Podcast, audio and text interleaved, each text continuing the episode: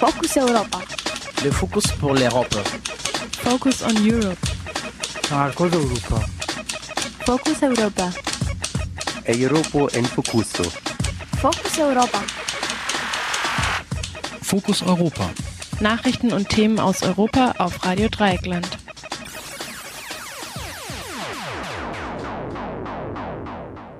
Herzlich willkommen zu Fokus Europa, dem Nachrichten- und Infomagazin, produziert von Radio Dreieckland am heutigen 18. März 2014.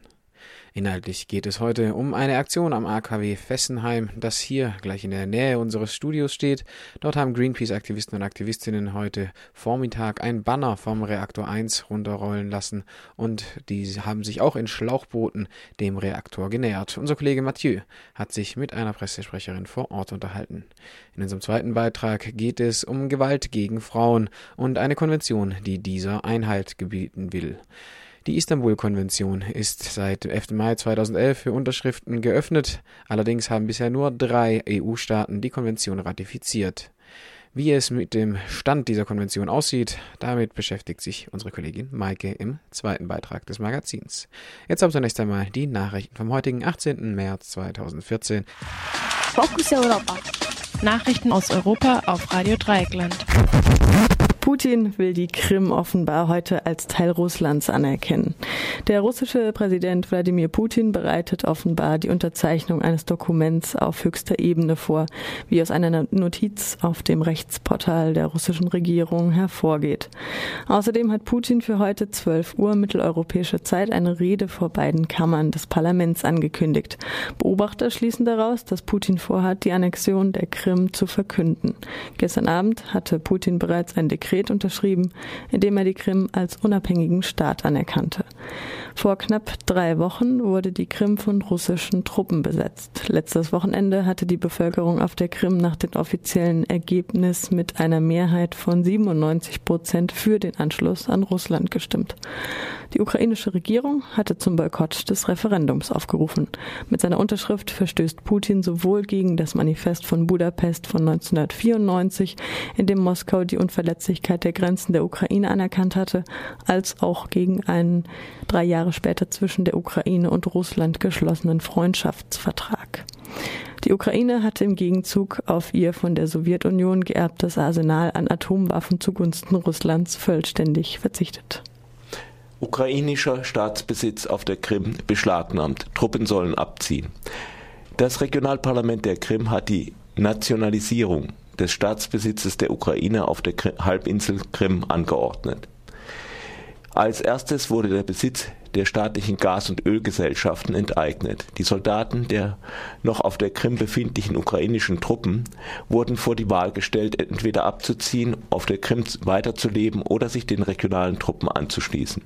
Das ukrainische Verteidigungsministerium weigert sich, die Truppen abzuziehen. Erweiterungskommissar für Aufnahme der Ukraine in die EU. Der für die Erweiterung der Europäischen Gemeinschaft zuständige Kommissar Stefan Fühle hat sich für die Aufnahme der Ukraine in die EU ausgesprochen. Laut der Tageszeitung Die Welt sagte Fühle, Zitat, wenn wir den betreffenden Teil Osteuropas ernsthaft verändern wollen, sollten wir auch das stärkste Instrument anwenden, das die EU zur Verfügung steht. Und das ist die Erweiterung. Zitat Ende. Die Erweiterung der EU habe eine beispiellos verändernde und stabilisierende Kraft. Bisher war die EU nicht nur nicht bereit, dem mehrfach vorgetragenen Beitrittswunsch der Ukraine zu entsprechen. Mehr als ein Assoziierungsabkommen war für Brüssel nicht drin. Türkei. Lange Haftstrafen für Organisatoren der Gezi-Park-Proteste gefordert. Die Staatsanwaltschaft von Istanbul hat für äh, 26 Aktivistinnen und Aktivisten der Gezi-Park-Proteste vom vergangenen Sommer Haftstrafen bis zu 29 Jahren Gefängnis gefordert. Fünf Angeklagte, darunter der Vorsitzende der Ärztekammer von Istanbul und die Generalsekretärin der Architektenkammer und einer Ingenieurskammer, wird die Gründung einer Organisation zur Begehung von Straftaten vorgeworfen. Gemeint ist das Komitee, das die Proteste gegen die Überbauung des Gezi-Parkes organisiert hat. 21 weiteren Angeklagten werden ebenfalls Straftaten in diesem Zusammenhang vorgeworfen. Weitere Konzentration auf europäischem Kommunikationsmarkt. Vodafone hat für rund 7 Milliarden Euro den spanischen Kabelbetreiber ONO gekauft. Durch die Übernahme stärkt Vodafone seine Position im Bereich der Multimedia-Inhalte wie Fernsehen und Radio auch gegenüber des spanischen Platzhirsches Telefonica. Im vergangenen Jahr hatte Vodafone den Kabelnetzbetreiber Kabel Deutschland übernommen. Gerüchten zufolge ist die Einkaufstour von Vodafone in Europa noch nicht zu Ende. Als nächster Übernahmekandidat wird die Swisscom-Tochter Fastweb gehandelt, die vor allem in Italien operiert. Grenzenlose Spitze. Der britische Spitzel Mark Kennedy war nicht nur in Baden-Württemberg, Berlin und Mecklenburg-Vorpommern unterwegs, sondern wurde auch in Frankreich im Zuge der Tarnac-Ermittlungen eingesetzt. Wie die französische Zeitung Le Monde berichtet, sollte Kennedy den vermeintlichen Verfasser des Manifestes mit dem Titel Der kommende Aufstand, Julien Coupat, ausspionieren. Dieser war der letzte Verdächtige, der nach sieben Monaten Untersuchungshaft entlassen wurde. Im Tarnac-Verfahren geht es um, das auf, um die Aufklärung um einen Anschlag auf einen Hochgeschwindigkeitszug mit Hakenkrallen. Durch diese Technik werden bei einem Anschlag mehrere hundert Meter Oberleitungen über dem Zug beschädigt. Nach Angaben von Le Monde hat der französische Inlandsgeheimdienst die Dienste Kennedys bei der britischen Polizei angefordert. Sternmarsch in Spanien. Derzeit befinden sich tausende Menschen zu Fuß auf dem Weg in die spanische Hauptstadt Madrid, um ihre Forderungen nach Brot, Arbeit und einem Dach über dem Kopf für alle Ausdruck zu verleihen. In einem Manifest haben die Protestierenden ihre Forderungen zusammengefasst. Sie fordern unter anderem einen Stopp der Austeritätspolitik und das Ende aller Kreditzahlungen. Die Ankunft der Märsche der Würde in Madrid ist für den 22. März geplant. Zu den Fußgängerinnen und Fußgängern wurden auch zahlreiche weitere Unterstützerinnen und Unterstützer für die Abschlussdemonstration erwartet. Allein in Andalusien haben sich 500 Busse angekündigt. Abstimmung zur Netzneutralität. Am heutigen Dienstag wird der Ausschuss für Forschung und Industrie ITRE über die Netzneutralität abstimmen. Eigentlich war die Abstimmung bereits für den 24. Februar vorgesehen. Die Abstimmung wurde damals auf Antrag mehrerer Ausschussmitglieder kurzfristig verschoben. Thomas Lohninger von der Kampagne Save äh, the Internet.eu beschreibt, was für Vorschläge auf dem Tisch liegen. Es gibt zwei ähm, alternative Kompromissvorschläge, über die abgestimmt wird. Einmal die Konservativen und äh, Berichterstatterin Pilar del Castillo haben einen äh, Vorschlag angebracht, der ähm, viele Schlupflöcher für ISPs äh, beinhaltet, weiterhin zu diskriminieren, der es vor allem auch erlauben würde, Specialized Services, also die Überholspur im Internet, ähm, für große amerikanische Monopole offen zu halten. Sprich, das heißt, dass Facebook und Google sich ihre Spezialdienste und ihre Überholspur kaufen könnten. Und der alternative Vorschlag dazu von ähm, den Sozialdemokraten unter Catherine Trautmann gemeinsam mit den Grünen, der äh, korrigiert viele von diesen Schlupflöchern, wenn auch nicht alle. Und der würde auch gerade im Fall der Specialized Service äh, es nicht erlauben, dass ein Online-Dienst, ähm, Dienste, die wir heute aus dem Internet kennen, äh, zu einer Überholspur im Internet kommen würden. Verfassungsgericht erklärt Europäischen Rettungsschirm für rechtens. Das deutsche Verfassungsgericht hat den Euro-Rettungsschirm, abgekürzt ESM, für verfassungskonform erklärt. Zahlreiche Kläger und Klägerinnen hatten einen Verstoß gegen die Haushaltsautonomie des Parlaments. Der Präsident des Verfassungsgerichts, Andreas Voskuhle, betonte jedoch, die Bundesregierung müsse sicherstellen, dass sie notfalls innerhalb von sieben Tagen Geld nachschießen kann. Sonst würde Deutschland sein Stimmrecht im ESM-Rat verlieren, wodurch Deutschlands Teilnahme verfassungswidrig wäre, würde. Weitere Auflagen hatte das Gericht bereits früher bei einer vorläufigen Eilentscheidung gemacht.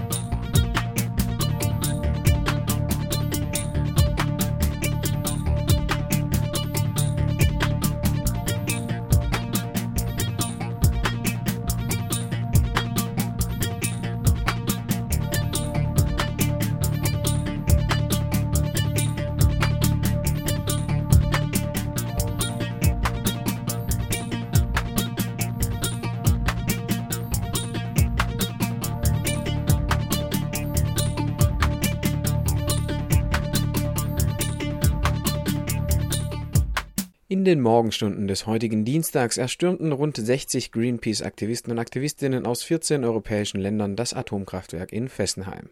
Mehrere Aktivistinnen schafften es, auf den Reaktor 1 zu steigen und ein 14 mal 15 Meter großes Banner zu entrollen mit der Aufschrift Stop Risking Europe. Die Botschaft der Aktivisten und Aktivistinnen richtet sich hauptsächlich an François Hollande und Angela Merkel. Susanne Neubronner, Atomexpertin von Greenpeace Deutschland, die auch vor Ort ist, erklärt gegenüber Radio Dreieckland die Forderungen von Greenpeace. Mit ihrer Aufforderung, das Atomrisiko zu stoppen, ähm, protestieren sie vor allen Dingen äh, gegen äh, die momentane Politik in der EU, dass es keine äh, verbindlichen erneuerbaren Ziele für äh, das Jahr 2030 geben sollen. Äh, nur mit dem verbindlichen Ausbau erneuerbarer Energien können wir die Energiewende schaffen und äh, dafür sind die Greenpeace-Aktivisten heute hier. Läuft momentan noch die Aktion in Fessenheim? Es sind gerade Schlauchboote angekommen auf dem Wasser und ähm, haben, äh, sind sozusagen mit Fahnen hier und äh, wir werden jetzt schauen, was passiert. Es sind Schwimmer im Wasser direkt vor dem AKW. Und äh, das Banner, was vorher am Reaktor 1 äh, hing, ist mittlerweile von der Polizei abgenommen worden. Aber es sind immer noch äh, Greenpeace-Aktivisten auf dem Reaktor und äh, halten Protestbanner hoch. Wie ist die Aktion gelaufen heute Morgen? Also äh, die Aktion ist sehr gut verlaufen. Ähm, wir haben äh, die Greenpeace-Aktivisten ungefähr um 7.30 Uhr äh, auf dem Reaktor gesehen.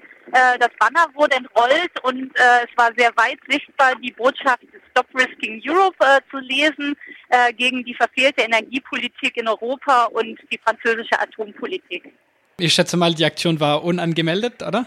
Ja, also ich glaube, generell würden die französischen Behörden äh, nicht zulassen, dass äh, Greenpeace auf äh, ein Gelände eines AKWs geht, weil ja immer behauptet wird, dass äh, die Atomkraftwerke sicher seien und das natürlich beweist, dass diese Atomkraftwerke nicht gegen Außeneinwirkung geschützt sind. Genau zum Thema Sicherheit. Äh, wie einfach war es, auf dem Gelände des AKW hereinzukommen? Die Greenpeace-Aktivisten sind äh, über die Zäune äh, gelangt und konnten dann auf äh, den Reaktor gelangen. Äh, das dauerte ungefähr eine Stunde, äh, als man die ersten gesehen hat und sie dann oben auf dem Reaktor waren. Wie hat die Polizei auf die Aktion reagiert? Ist es alles friedlich gelaufen? Die Polizei war äh, erstmal überrascht über die Aktion, ähm, hat erstmal versucht, auch ähm, mit allen Mitteln, dass die Aktivisten nicht auf das Gelände gelingen, aber dadurch, dass Greenpeace-Aktivisten äh, absolut gewaltfrei handeln, äh, konnten die Polizisten auch nicht so sehr dagegen ankämpfen. Es waren insgesamt 60 Aktivisten, die auf das Gelände gekommen sind. Und äh, so mussten sie, die Polizei eben teilweise das auch bewähren lassen. Was ist noch geplant für den heutigen Tag an Aktionen? Also jetzt derzeit äh, sehen wir, wie Schwimmer im Wasser sind und ein äh, großes Banner schwimmend auf dem Rhein-Seitenkanal entfalten. Ähm, und die Botschaft kann ich noch nicht ganz erkennen, aber es wird eh auch der Protest gegen äh, das Atomkraftwerk Fessenheim sein und äh, für eine erneuerbare Zukunft in Europa mit äh, bindenden und klaren Zielen für den Ausbau erneuerbarer Energien und gegen das Atomrisiko. Gibt es auch Publikum da vor Ort oder sind da nur die Polizei und die Greenpeace-Aktivisten? Es sind äh, viele ähm, Vertreter von der Presse da, es sind aber auch, äh, soweit ich sehe, äh, lokale äh, Personen da, die die Aktion äh, miterleben. Einer Studie von Greenpeace zufolge könnte eine Atomkatastrophe am Atomkraftwerk Fessenheim weite Teile Deutschlands und Europas kontaminieren. Je nach Wetterlage müssten die gesamten Ballungszentren entlang dem Rhein bis zur Nordsee evakuiert werden. Auf dem Schwimmbanner der Aktivisten und Aktivistinnen, den Susanne Neubronner im Interview ansprach, steht Future is renewable, stop nuclear, sprich die Zukunft ist erneuerbar, stoppt Atomkraft. Diese Woche wird der EU-Rat über die Energie- und Klimaziele bis 2030 tagen. Greenpeace hält den Kommissionsvorschlag von 27 Prozent erneuerbare Energien für zu niedrig und fordert stattdessen ein verbindliches Ziel von 45 Prozent erneuerbare Energien für jeden Mitgliedstaat.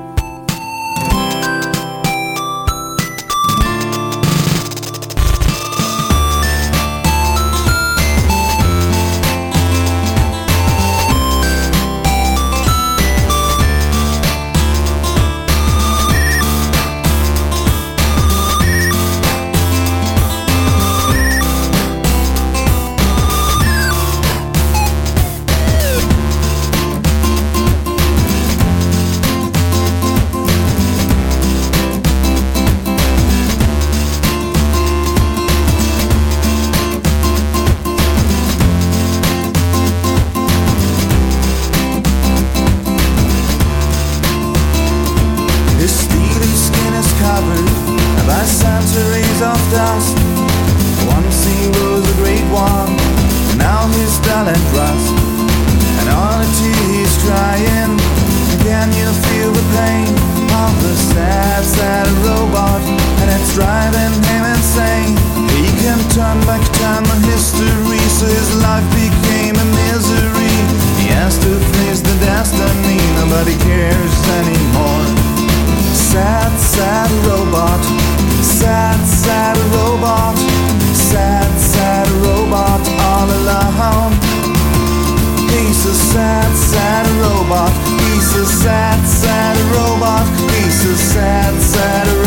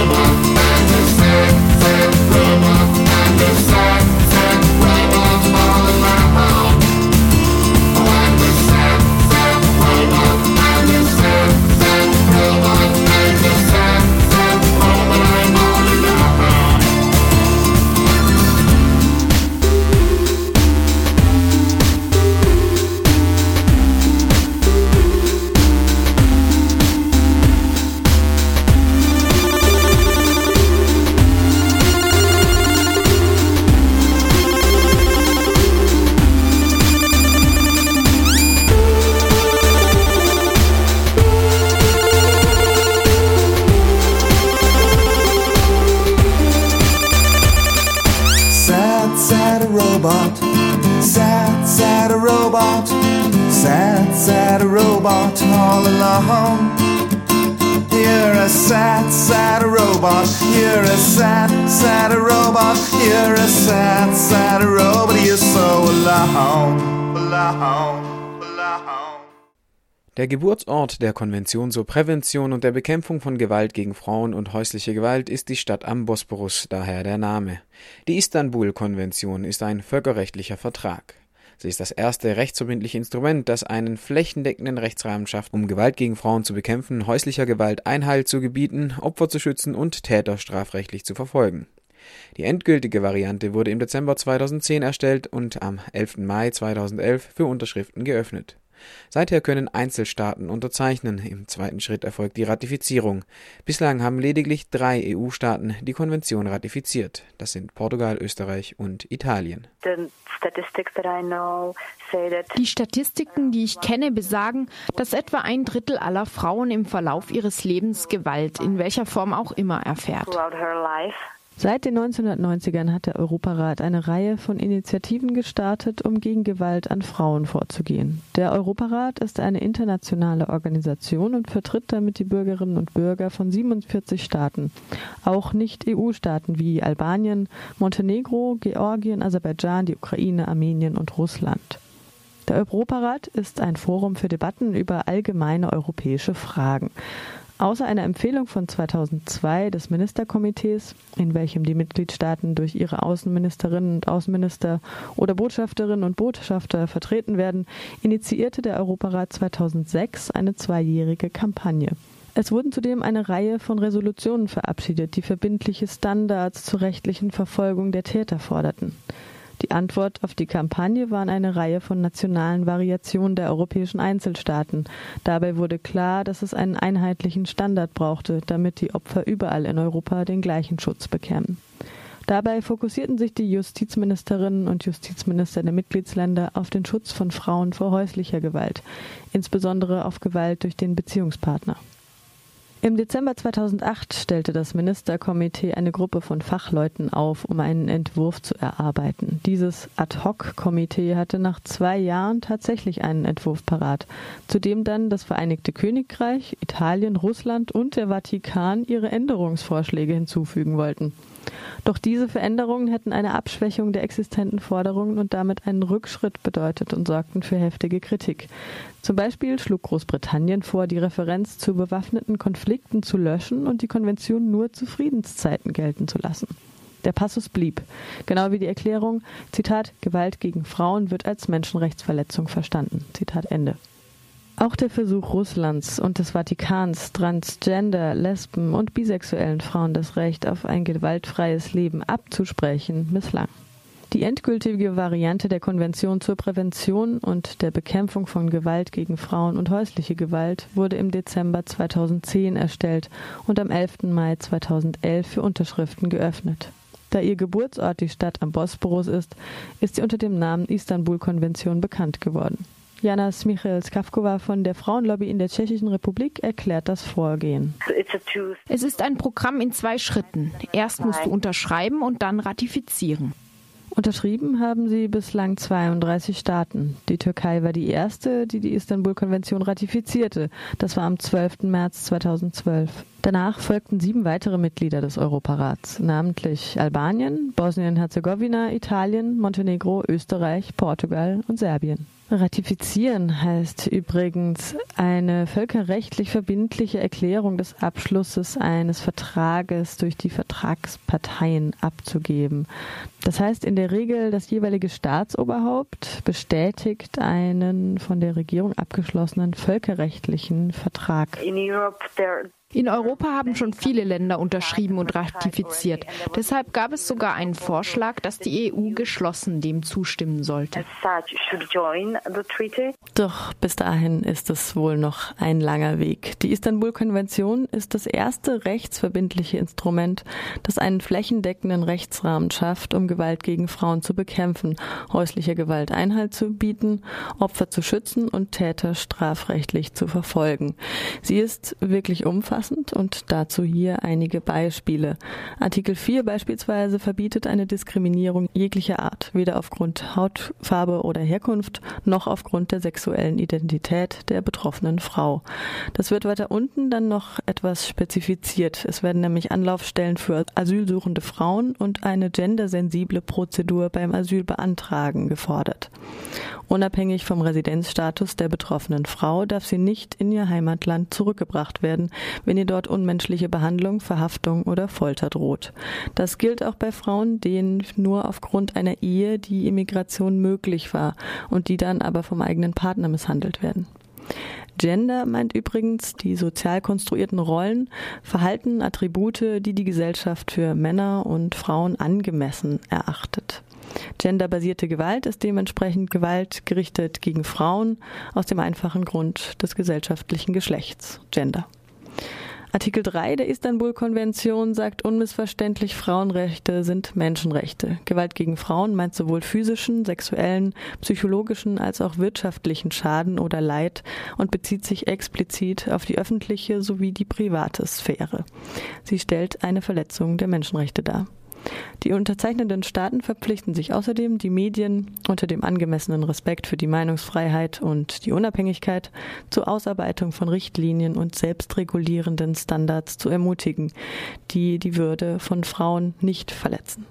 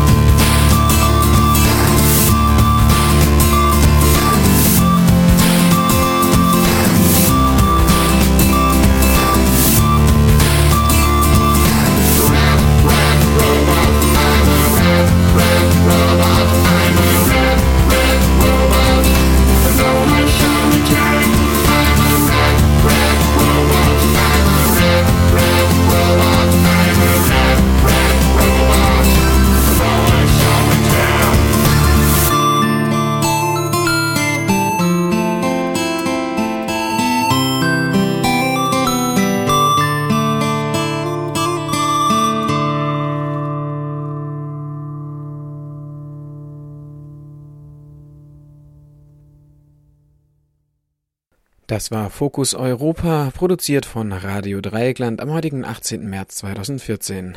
Zuständig für die Sendung und auch verantwortlich für die Inhalte ist Fabian. Die Musik der heutigen Sendung kam von Pornophonic und dem Song Sad Robot sowie Bassplayer und dem Song Omega. Beide Songs sind unter der Creative Commons License verfügbar und auf dem Portal jamendo.com herunterzuladen.